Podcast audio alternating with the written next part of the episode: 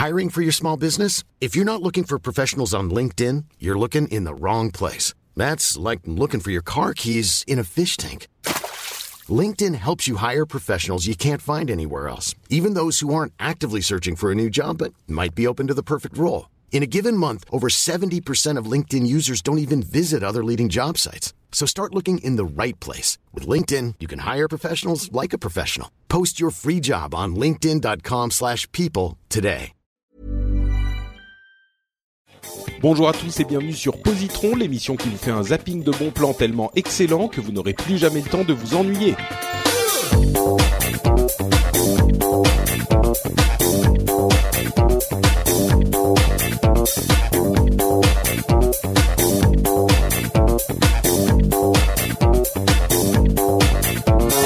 Bonjour à tous et bienvenue sur Positron, l'émission où on vous recommande trois trucs cool en 20 minutes.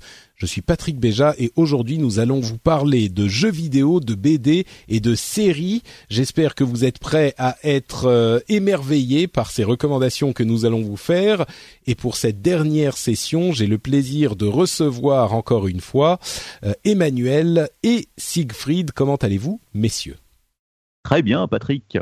En Ah bah, on forme change pas, toujours bien, toujours bien. C'est bien, c'est bien. Je suis un petit peu triste que ça soit notre dernier épisode. Déjà mais, mais oui, c'est passé tellement vite. On sait on a l'impression qu'on est qu'on est ensemble que depuis Ouais. quoi deux Depuis, petites euh, heures. bah Hein, mais en heures, fait, hein, ça ouais. fait ça fait deux Déjà mois, deux mois. plus de deux mois. C'est dingue. Comme Ah, le une temps. grande aventure. Mhm, mhm. le temps se dilate quand on quand on prend du plaisir ou, ou je sais pas s'il se dilate ou il se contracte. Ça peut être très très mal interprété ce que tu. Ça n'est mal interprété que par les gens qui ont l'esprit mal tourné comme toi. Oui, c'est vrai, ouais. Euh, mais il faut il faut dire qu'ils sont peut-être assez nombreux sur l'internet. Euh, bah écoutez, c'est pas grave. Je vais euh, quand même tenter de vous ramener vers le la qualité, la qualité indéniable en vous parlant de ma première euh, recommandation, qui est un jeu vidéo qui date pas d'hier, mais qui est que je vais recommander en fait à ceux qui ne l'ont jamais essayé. Et c'est un petit peu euh, compliqué, mais donc je vais vous expliquer pourquoi. En fait, c'est euh, l'extension du jeu The Last of Us, pas l'extension, mais le DLC, euh, qui s'appelle The Last of Us Left Behind. Alors c'est un jeu qui est disponible sur PlayStation 3 et PlayStation 4. C'est un jeu exclusif euh, donc sur la plateforme de Sony. Mais Alors déjà, excuse-moi, j'ai une question parce que Mhm. c'est un DLC pour lequel tu as besoin du jeu précédent ou c'est un standalone qu'on peut acheter à part? Mais alors justement, c'est là que c'est magique. Euh, tu n'as pas besoin du jeu complet. Euh, tu peux acheter le truc euh, indépendant. ça coûte 10 euros. Et, et donc c'est uniquement la partie DLC. Et ça a énormément d'avantages. C'est que d'une part, bah c'est moins cher, donc euh, t'es pas obligé d'être euh, super fan du truc pour euh, vouloir y jouer pendant euh, des, des, des, des, heures, enfin une dizaine d'heures à peu près. Là, je dirais c'est trois quatre heures de jeu peut-être euh, Left Behind, mais c'est c'est ce qui est vraiment. euh, J'avais tendance à me dire il faut éviter d'y jouer parce que ça gâche. Le, enfin, il faut éviter d'y jouer seul parce que ça gâche le plaisir de l'histoire complète. Mais en fait, euh, pas vraiment. Je me rends compte parce que j'y ai rejoué euh, deux trois fois. Et, et je me rends compte que ça peut être pris comme une histoire indépendante, donc on, dont on va découvrir le contexte général si on décide de jouer euh, au jeu euh, complet ensuite. Ça peut vraiment fonctionner. Alors oui, ça explique quelques petits éléments du truc, mais c'est pas vraiment euh, quelque chose de, d'irrécupérable et le plaisir qu'on tire du fait de découvrir ensuite le contexte général a sa valeur aussi. Mais au-delà de ça, un des trucs qui est vraiment une qualité intrinsèque de euh, ce petit entre guillemets DLC, c'est que il est bah petit justement. C'est qu'il est pas hyper long. Et du coup, pour des gens qui sont hyper occupés comme nous tous aujourd'hui dans la, vie moderne euh, tellement rapide, et des gens qui veulent peut-être pas s'investir au-delà de l'investissement financier, euh, qui est une chose, mais qui est peut-être parfois moins important que l'investissement de temps, euh, je pense qu'il y a une vraie un vrai avantage à, à jouer à Left Behind, puisqu'on peut le finir en une, deux, trois sessions, euh, et vraiment retirer une expérience hyper satisfaisante de euh, cette extension. euh, sans avoir, bah, encore une fois, à investir une dizaine d'heures ou une quinzaine d'heures dans le jeu complet. Alors, je vais quand même expliquer de quoi il s'agit, sans spoiler, mais c'est une un, un univers post-apocalyptique où l'humanité a été presque décimée par des sports euh, qui transforment. En fait c'est un petit peu une un post-apocalyptique zombie avec une petite différence, mais euh, qui est anecdotique. Euh, c'est le, comme dans tous ces univers de zombies, on a deux sources de, danger dans cette société qui s'est effondrée. C'est soit les entre guillemets zombies, soit l'homme est un loup pour l'homme et donc c'est les autres euh, Derniers humains. voilà, les derniers humains qui, bien sûr, au lieu d'essayer de collaborer pour créer une société euh, qui survit, vont aller se chasser, essayer de trouver les ressources qui sont devenues euh, difficiles à obtenir, etc. Donc, c'est dans ce contexte, euh, il y a dans le jeu principal deux personnages, euh, Joël qui est un adulte et euh, Ellie qui est une adolescente et euh, on joue euh, principalement, enfin, on, on- on est principalement Joël dans le, le, le jeu principal, et là, on a une petite euh, parenthèse dans l'aventure principale euh, où on n'a pas, on sait pas vraiment ce qui se passe dans le jeu principal. Et ben, c'est raconté dans la partie euh, Left Behind, justement. Donc, on, on- on joue Ellie, donc on joue la petite, et, et on la joue à différents moments de, de l'aventure, on va dire. Je vais pas trop spoiler, mais ça raconte vraiment euh, son histoire à elle de manière euh, assez intéressante euh, au niveau narratif euh, pour le jeu.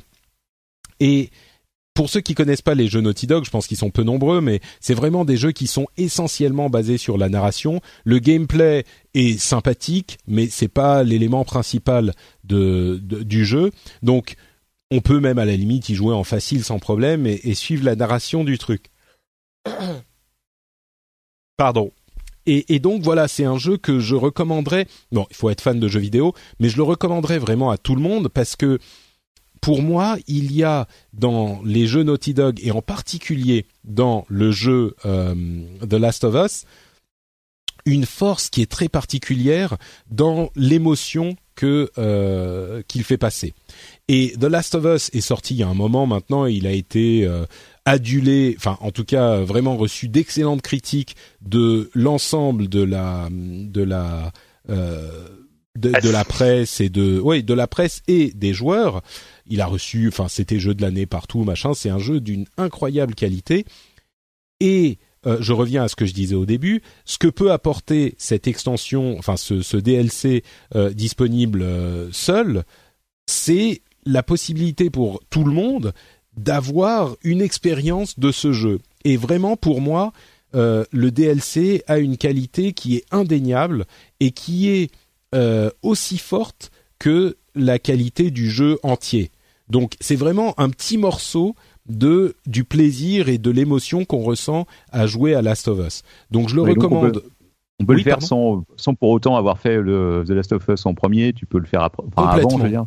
Oui, sans complètement. J'ai- spoiler, ouais. J'hésitais au début à dire ça, mais vraiment en y réfléchissant, je crois qu'il y a, euh, je, je deviens euh, vraiment ferme dans ma recommandation. On peut complètement, c'est-à-dire que si aujourd'hui vous n'avez pas fait The Last of Us dans son ensemble, je pense que vous n'allez pas le faire. Enfin, oui, si vous vous dites euh, idéalement, si vous voulez absolument vous lancer dans The Last of Us, oui, peut-être qu'il vaut mieux faire The Last of Us avant. Mais ne vous sentez pas du tout coupable de lancer uniquement Left Behind et peut-être même que euh, vous prendrez assez de plaisir pour euh, à Left Behind pour aller euh, essayer The Last of Us ensuite et vous aurez pas vraiment raté quoi que ce soit. Euh, c'est un tout petit mini spoil qui est pas qui est pas vraiment important quoi. Donc si vous l'avez pas fait jusqu'à maintenant parce que vous dites je vais pas me lancer dedans, et ben The Last euh, Left Behind, c'est encore une fois quoi, trois heures de jeu. Euh, donc ça se fait rapidement et ça vous apportera le, le ça vous donnera le goût, ça vous permettra de dire je sais ce qu'est The Last of Us et c'est vraiment important parce que le jeu est, est super bon quoi.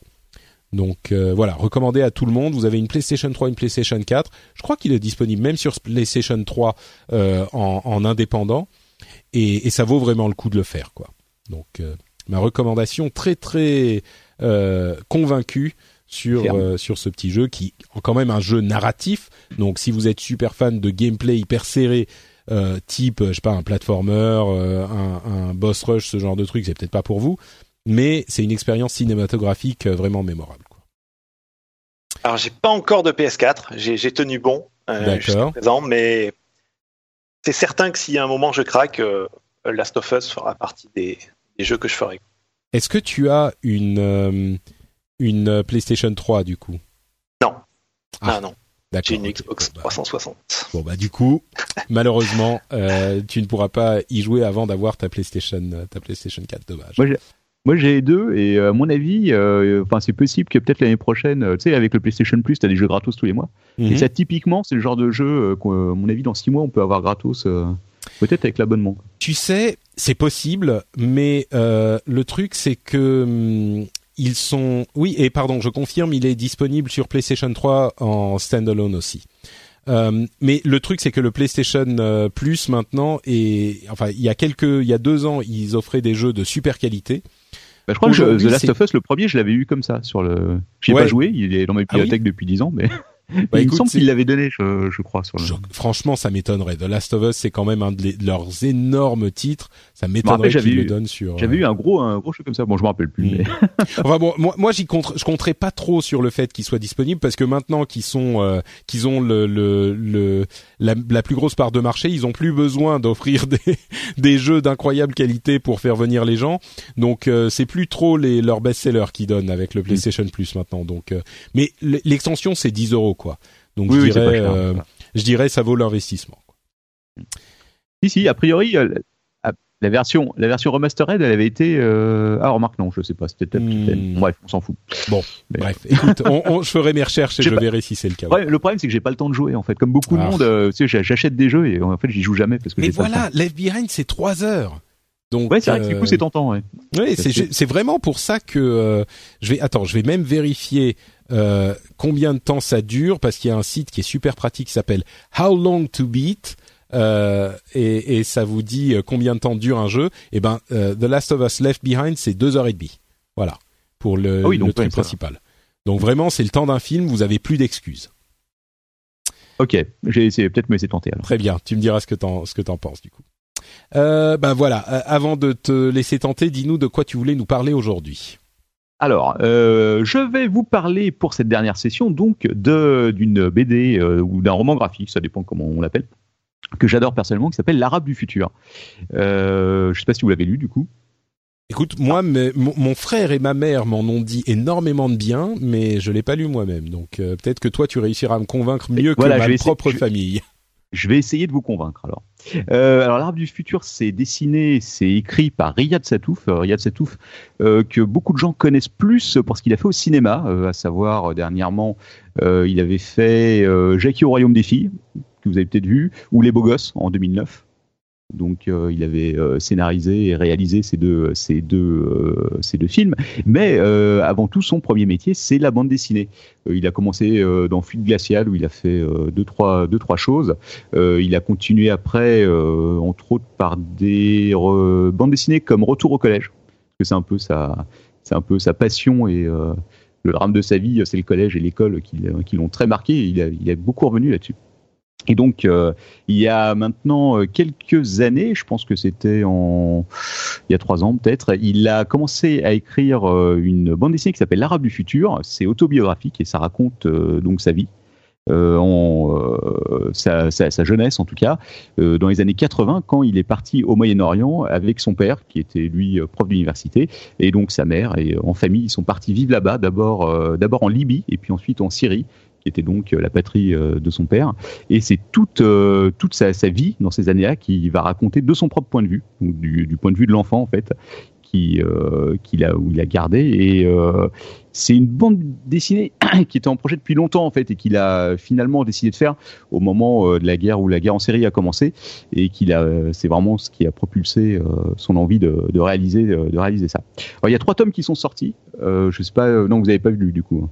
Non, pas du tout. ok, d'accord. Donc euh, le tome 1, le tome 2 et le tome 3, chacun correspondant à une époque, euh, donc 2-3 euh, ans de sa vie en règle générale, et il y a encore plusieurs tomes qui devraient sortir, probablement deux ou trois, je pense, dans les prochaines années. ça a reçu beaucoup de prix, hein. il y a eu des prix d'Angoulême, ça a été la critique a été dithyrambique dessus. Et J'ai souvent entendu parler, effectivement, elle est, elle est très réputée. Ouais, ouais, ouais. C'est vraiment, c'est, euh, c'est une, c'est une BD. Si tu la commences, euh, honnêtement, tu, tu, tu, la lis d'un trait. Et tu vas même la relire plusieurs fois après tellement, euh, tellement, tellement c'est génial. Alors, mais pourquoi est-ce que c'est génial du coup? Eh bien, c'est, génial déjà parce que ça te permet. C'est quelqu'un, Riyad Satouf, qui sait très très bien raconter des histoires. Et le fait de voir par ses yeux le Moyen-Orient dans les années 80 sans filtre vraiment parce que ça peut être euh, c'est à la fois euh, c'est à la fois très dur dans certaines scènes émouvant dans d'autres et euh, tu t'ennuies pas une seconde tu vas commencer à lire le bouquin et tu vas te tu vas te lancer d'une traite je vois pas comment tu peux t'arrêter quand tu as commencé tellement tellement c'est bien écrit. le style de Satouf après c'est c'est un style qui est qui est plutôt plutôt simple et qui qui est capable en une case de te raconter de te raconter beaucoup de choses. Alors que peut-être qu'il aurait fallu deux pages dans un bouquin pour te décrire une scène, il est capable en une image je trouve de de te, de te montrer des choses que, que tu aurais du mal à, décrire. Et euh, ensuite, évidemment, par tout ce que tu peux apprendre sur, euh, sur la Libye, la Syrie à l'époque, et euh, qui va préfigurer certains événements historiques, puisqu'effectivement, dans le dans le, du côté de la corruption, de la misère de certaines zones rurales, aussi du totalitarisme à l'époque, de la façon dont euh, les dictateurs, que ce soit Kadhafi ou euh, vont se, se, mettre en avant, si tu veux, sont présentés à la population, c'est super intéressant. C'est vraiment très quelque chose qui est absolument génial. Et ensuite aussi la façon dont il va décrire euh, sa propre famille, parce que bon, il y a beaucoup de personnages dedans, mais surtout euh, lui-même évidemment, et euh, son père, sa mère, et surtout son père, puisque son père c'est lui qui est comment dire le second personnage principal entre guillemets, puisque c'est lui qui va venir faire ses études en France, rencontrer sa mère qui elle est bretonne et qui va vouloir partir pour aller et, donner des cours à l'université en donc euh, là-bas. Et c'est euh, la façon dont il écrit son père qui est à la fois, si tu veux, qui est quelqu'un de plein de contradictions, voilà, qui milite pour le fameux Arabe du futur, donc le titre du livre, qui voit comme moderniste en même temps proche des traditions, et qui lui-même y croit pas. Tu le sens désabusé, si tu veux, dans son dans, dans la façon dont une fois sur place il se rend compte euh, de, la réalité, euh, de la réalité des choses quand il revient dans sa famille. Il est vraiment tiraillé entre entre ses convictions personnelles, entre la tradition familiale et euh, le fait d'amener comme ça un peu n'importe comment sa famille, sa femme qui en peut plus au bout d'un moment de vivre comme ça alors qu'elle vient de qu'elle vient de France. Les retours en France réguliers, parce que régulièrement, tous les ans, il repartent en Bretagne, donc le, choc des cultures aussi, entre un enfant qui va à l'école en Syrie, qui euh, tout d'un coup se retrouve pendant un an à retourner à l'école en France, et, euh, c'est plein de choses comme ça qui sont émouvantes, qui sont super justes, qui sont euh, qui sont qui sont très belles. Vraiment, c'est les trois les trois volumes sont absolument fantastiques. Donc euh, c'est quelque chose que je recommande pour tous. Alors après, il y a eu euh, effectivement il y a eu des polémiques sur le bouquin, pas beaucoup, mais euh, il y a des gens qui trouvent que Riyad Satouf au contraire, par certains côtés, renforce les stéréotypes que tu peux avoir sur le Moyen-Orient, sur mmh. la vie là-bas, etc. ce qui lui-même a dit simplement qu'il présentait ça tel qu'il avait vu avec ses yeux d'enfant, et beaucoup de, de, personnes, entre autres des Syriens, on, on dit que en fait c'était c'était réel, c'était présenté comme ça. Mais il y a eu quelques petites mm. polémiques là-dessus. Mais en tout cas, ça reste des, euh, des très très beaux ouvrages et euh, à lire et euh, à relire souvent. voilà. D'accord. Ok, très bien. Bah, écoute, ça a l'air effectivement assez intéressant. Et mais juste une question, c'est c'est émouvant, c'est émouvant, c'est drôle ou c'est genre euh, non non non c'est c'est c'est très drôle. Il y a il y a c'est c'est euh, il y a des moments très drôles c'est pas une leçon d'histoire quoi. C'est aussi non non non du tout parce que c'est vraiment c'est vraiment vu par ses yeux. Il y a des éléments historiques qui évidemment apparaissent mais c'est vraiment vu par ses yeux d'enfant. Et euh, en même temps il y a des moments très durs. Il y a un moment où il y a il y a une histoire avec par exemple une histoire de crime crime de sang pour par rapport à, à une femme qui je vais pas trop tout vous raconter, mais qui qui a été avec un autre homme, etc. Et c'est à la fois terrible si tu veux, et mais à d'autres côtés, il y a des il y a des moments qui sont très drôles aussi parce que lui, par ses yeux d'enfant, voit voit des choses, si tu veux, il les raconte, il sait très bien raconter. Et donc il y, y, a tout, mais c'est tu tu vas aller de du rire aux larmes. Peut-être pas jusqu'aux larmes, mais en tout cas, tu vas, c'est vraiment, c'est vraiment une chouette, un chouette bouquin. D'accord. Très bien. Eh ben, merci beaucoup Siegfried. Mais de rien. Et enfin, pour euh, terminer cette session, pour y mettre un point final glorieux, c'est à toi que revient euh, les, la dernière recommandation, Emmanuel. Oula, glorieux. Alors, espérons. Donc, je vais vous parler de télé cette fois, euh, avec une série qui s'appelle The Expense, qui a commencé en 2015 et qui est adaptée de, de bouquins, une fois de plus, euh, de James S. A. Corey. Euh, donc il y a six bouquins, je crois, et des nouvelles euh, qui ont commencé à être publiés en français, je crois, en même temps que la, que la série. donc vous devriez pouvoir les trouver, au moins les premiers en français. Mais donc là, je vais vous parler de la série parce qu'elle est très réussie et c'est une des adaptations qui fait plaisir à voir. c'est une série de, donc de space opéra avec euh, une approche relativement euh, réaliste. Euh, c'est-à-dire qu'on n'est pas du tout dans du Star Wars, du Star Trek. On est dans un. C'est pas du space opéra, quoi. Ah, si, c'est du space opéra dans le dans le sens où on est. ouais, on est ce que tu veux dire. Dans l'espace, mais au début, en tout cas, fiction réaliste. Dans le système solaire. Hmm. Euh, donc, on va suivre euh, un groupe de héros qui, au, au début de l'histoire, euh, travaille sur un, un transporteur de, glace, euh, puisque donc on est, dans une période où le, système solaire est colonisé. On a euh, comme force principale toujours la Terre, mais aussi Mars, et euh, une base importante sur la Lune, et plein de bases un peu partout dans le système solaire, et des stations spatiales qui peuvent compter plusieurs centaines de milliers d'habitants. Donc on a quand même beaucoup de monde réparti partout dans le système solaire. Et euh, au niveau politique, il y a globalement trois organisations la Terre, Mars et euh, ce qu'on appelle euh, l'OPA, c'est Outer Planet Alliance, c'est-à-dire une sorte de regroupement de tout ce qui se trouve plus loin que Mars, en gros. Donc ça, c'est les forces, disons, politiques, sachant que l'OPA, c'est pas vraiment une entité politique vraiment, euh, vraiment ferme comme un gouvernement. Quoi. Donc les, héros, ils, transportent de la glace. Cette glace, elle sert à, à faire de l'eau, de l'air sur les stations. Et euh, ils vont, euh, comme c'est souvent le cas dans, dans la, science-fiction et le space opéra, ils vont avoir un, vous savez, un SOS qui, qui vont devoir aller, aller investiguer pour voir ce qui se passe, s'ils peuvent sauver quelqu'un. Et là, euh, pendant que nos, quatre héros euh, sont en sortie dans leur petit vaisseau, leur vaisseau principal va être attaqué et, euh, massacré.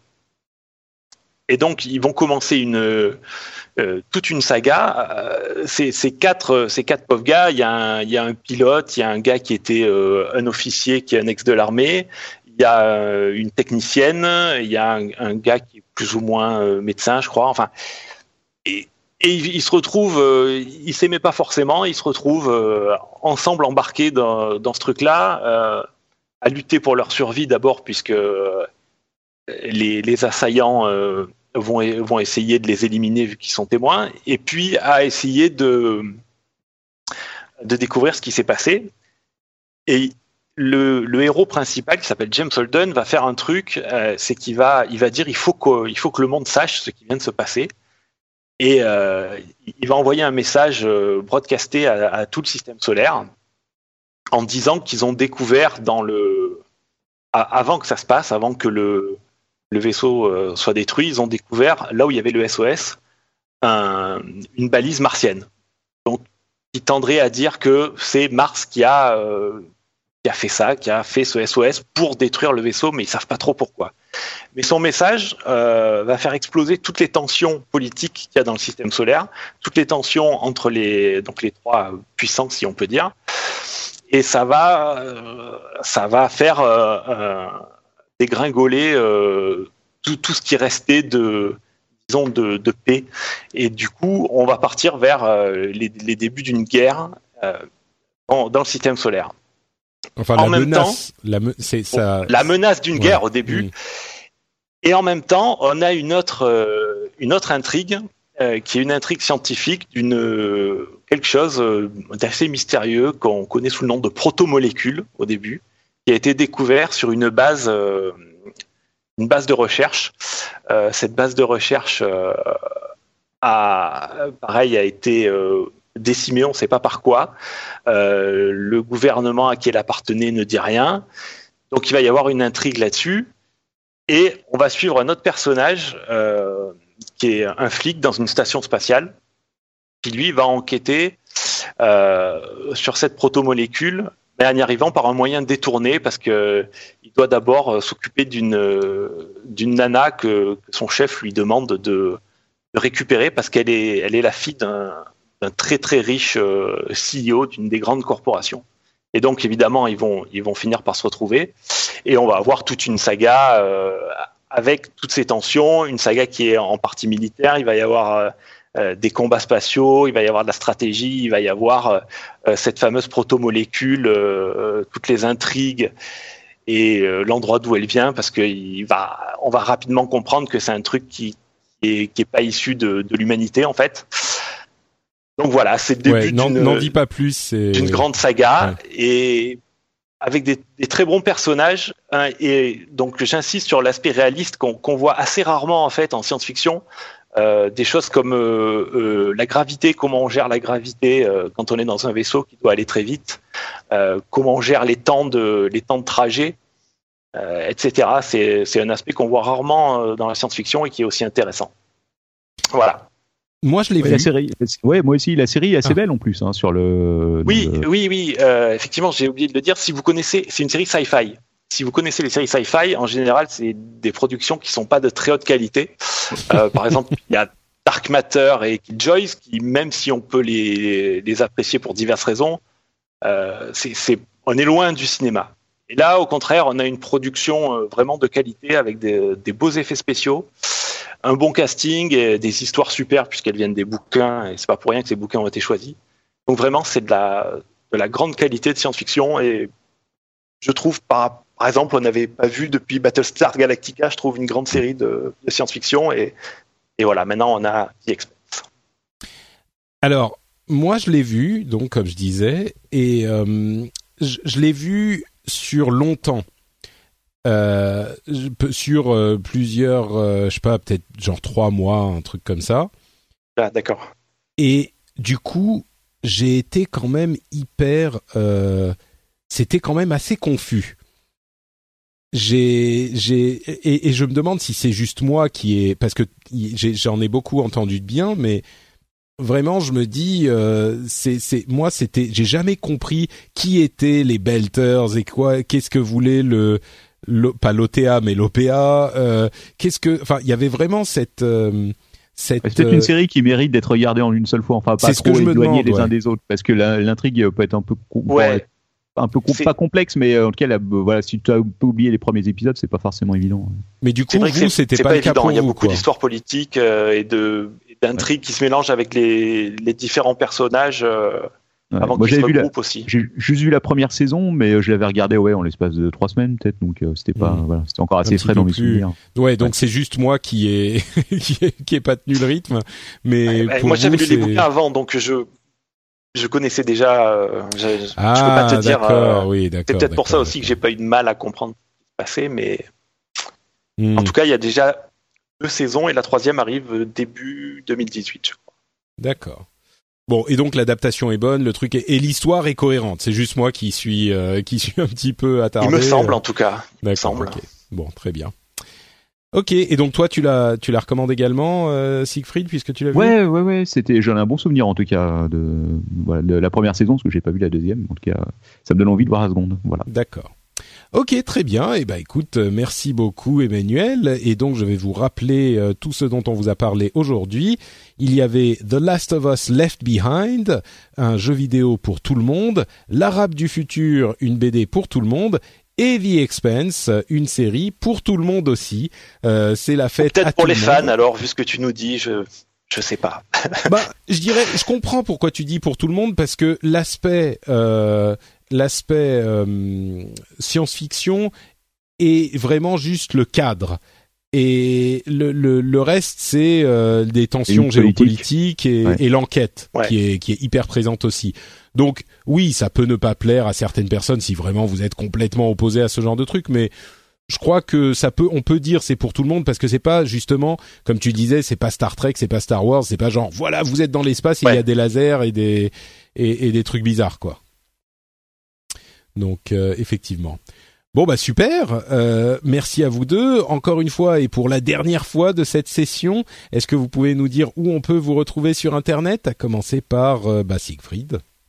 Eh bah écoute, Captain Web sur Twitter et puis sinon sur iTunes ou sur Google vous cherchez apéro du Captain et vous trouvez le podcast. Voilà un podcast de qualité, de qualité, voilà, avec toujours et de longue durée en général. C'est ça, de très très longue durée. La, la certitude de, de, passer un moment particulier. Voilà, c'est ça. Si vous voulez tout écouter, vous en aurez pour à peu près 30 jours. Donc euh, c'est pas peut-être pas aussi long que la compagnie des glaces, mais ça va vous prendre un petit moment. Euh, voilà.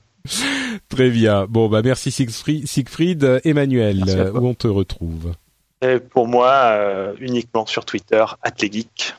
Parfait. Mais écoute, on n'a pas besoin de plus. Euh, Twitter est un peut également vous occuper euh, bien plus de 30 jours, donc euh, c'est très très bien. Les geeks sur Twitter. Merci à toi Emmanuel, merci à Siegfried. Pour ma part, pour ma part, c'est notre Patrick sur Twitter et sur Facebook. Vous retrouvez également euh, sur frenchspin.fr les notes de cette émission, toutes les archives également disponibles en podcast. Vous pouvez euh, rendez-vous compte, il y a 96 épisodes où vous aurez à chaque fois des trucs euh, cool et sympathiques qui pourront qui vous seront recommandés. Donc il y a vraiment de quoi faire et vous aurez également d'autres émissions comme le rendez-vous tech ou le rendez-vous jeu qui vous résument l'actualité de ces sujets, euh, l'un et l'autre. Et voilà, c'est la fin donc de cette session, comme je le disais. Je garderai euh, dans mon cœur un souvenir ému du moment que nous avons passé ensemble, euh, de ces de ces longues heures que nous avons partagées et je sais que jamais elles ne pourront être égalées par qui que ce soit, mais je sais que j'aurai toujours, euh, voilà, toujours euh, de, dans le, le, la mémoire qui pourra me réchauffer, euh, la mémoire de ce de ces moments partagés. Euh, eh ben, écoute, de même, merci beaucoup de m'avoir accueilli en tout cas. C'était un plaisir. Euh... Merci Patrick. nous nous retrouverons nous avec euh, bien sûr une euh, une nouvelle session qui sera certainement d'une qualité moindre hein, parce que les sommets de celle-ci seront difficiles à égaler, mais nous continuerons euh, tels les trains dans la glace de la compagnie des glaces à avancer malgré tout dans le, le froid et la solitude de l'hiver. Nous le ferons pour vous et pour nous un petit peu aussi. Nous reviendrons donc dans une quinzaine de jours avec de nouveaux épisodes. Merci à tous et à très vite. Ciao, ciao. Bye bye.